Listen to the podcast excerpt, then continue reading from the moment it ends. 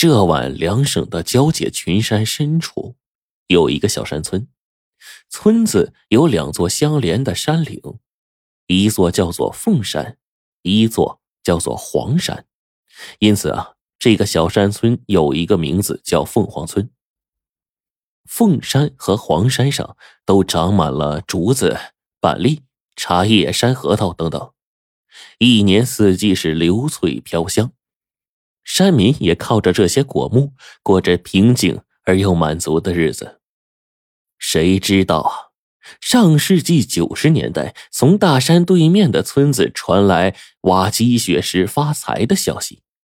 凤凰村的山民们是闻风而动，扛起了铁锹、钢钎，在山上东凿西挖。半年过去了，什么也没有挖到，他们泄气了呀，觉得村里的凤山。黄山根本就没有积雪石，不久就偃旗息鼓了。也就在这个时候，有一个叫做周达昌的山民，在村里消失了一年多。今年春天又回到了凤凰村。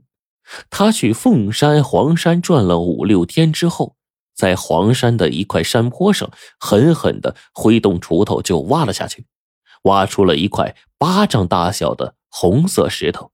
他把石头用泉水洗干净，然后托在掌心，朝着太阳照去。只见石头红如刚宰杀的鸡血，娇艳欲滴，发出了美玉般的光泽。他忍不住呼喊道：“鸡血石，上等的鸡血石，我发财了！”传说，鸡血石是凤凰滴血而成，素有“石中皇后”的美称。千百年来，不知倾倒了多少帝王将相、骚人雅士、富古巨子，把它雕刻成工艺品，价值飞涨。作为收藏，能够兴家辟邪。由于积雪石藏量本来就少，越挖越少。这些年行情啊，节节攀升，一块积雪石的身价百万、千万不足为奇。如果能挖到它，就能让你。一夜暴富。周大昌为何能在黄山一锄头下去挖出鸡血石呢？他的运气就这么好吗？原来呀，他在村里失踪了一年多的日子里，正是来到了大山对面的昌化玉山岩一带。每天在这里呢，有上千人都浩浩荡荡的挖石头，有的一锄头下去挖出个几万。几十万甚至上百万的石头，他很聪明，明白挖积雪石得有一双好眼睛，因此啊，他就转遍了玉山岩一带的山山岭岭，死皮赖脸的就跟着高人后面，绞尽脑汁的以求指点。最终，一个高人传给他寻找积雪石的一套秘诀，就练就了一副入地三尺的神眼。周达昌回到凤凰村之后，他双臂一插，眼睛一眯，对着眼前的黄土层一扫，便能够说出来多深的地底下有没有积雪石，多大多小，品相如何，挖出来，果然就是如此。周达昌练就的这一身本领，令村里人是羡慕不已，啧啧称奇啊。不过呢，他只在村东的黄山上挖掘，绝不上村西的凤山上去挖。山民们就感到奇怪，就问他说：“为什么呀？”他告诉山民们说：“据他回村后的观察呀，这积雪石只有在村东的黄山上有，村西的凤山上没有。”山民又问说：“都是山，为什么凤山就没有呢？”周大昌又神秘的告诉他们说：“凤凰啊，是一对神鸟，凤是雄，凰是雌的。也就是说，村东的黄山是雌的，能下蛋，这下的蛋就是积雪石；而村西的凤山啊是雄的，不会下蛋，因此产不出积雪石。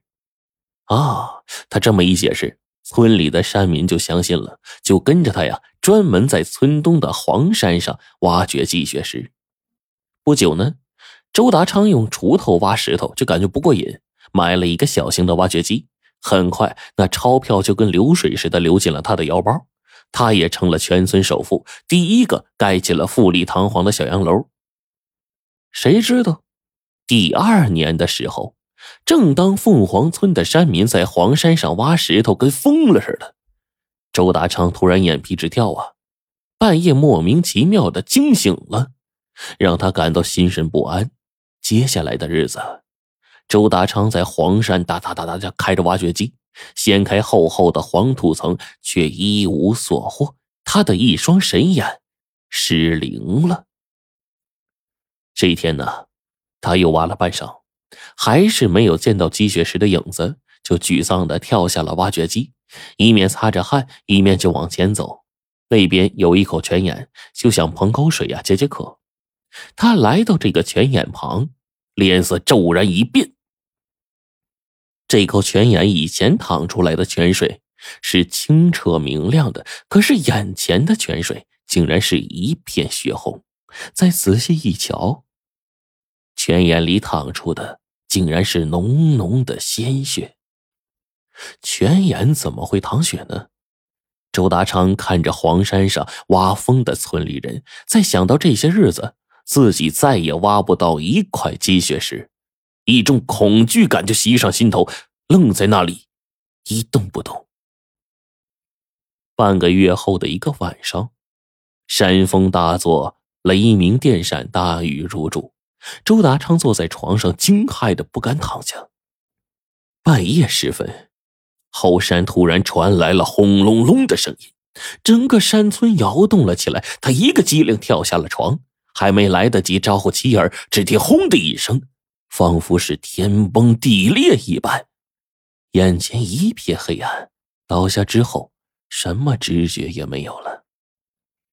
不知道过了多久，周大昌醒了，浑身酸痛，动也不能动。他急忙大喊着：“老婆阿芬，阿凡，我我怎么了？我不能动，好好躺着。”一个女人的声音传到了他的耳朵，他急忙睁开眼睛。发现自己躺在别人家的床上，眼前站着的也不是自己的老婆，而是村里的寡妇吴新琴。他大吃一惊，自己怎么会躺在这儿啊？吴新琴告诉他说：“三天前，村里的后山滑坡了，二三十户房子倒塌，死伤了二十多个人。”周达昌的脑子慢慢的就开始转。记得那天晚上地动山摇的情形，全身颤抖起来，惊恐的问着吴新琴：“我我家房子也塌了，我婆娘阿芬儿子呢？”吴新琴眼睛一红，又告诉他说：“他们家的小洋楼倒了，阿芬和他儿子呀压在了楼板底下。村里人把他们挖出来的时候已经是断了气了。周达昌呢算是命大，挖出来还有活气呢，只是一条腿。”被楼板给砸折了，是吴新琴把他背到自己家了。周达昌听到之后，双眼一瞪，瞬间跌入了漆黑的万丈深渊。一瞬间，婆娘死了，儿子没了，小洋楼倒了，一条腿断了，他怎么也接受不了这残酷的事实，又昏了过去。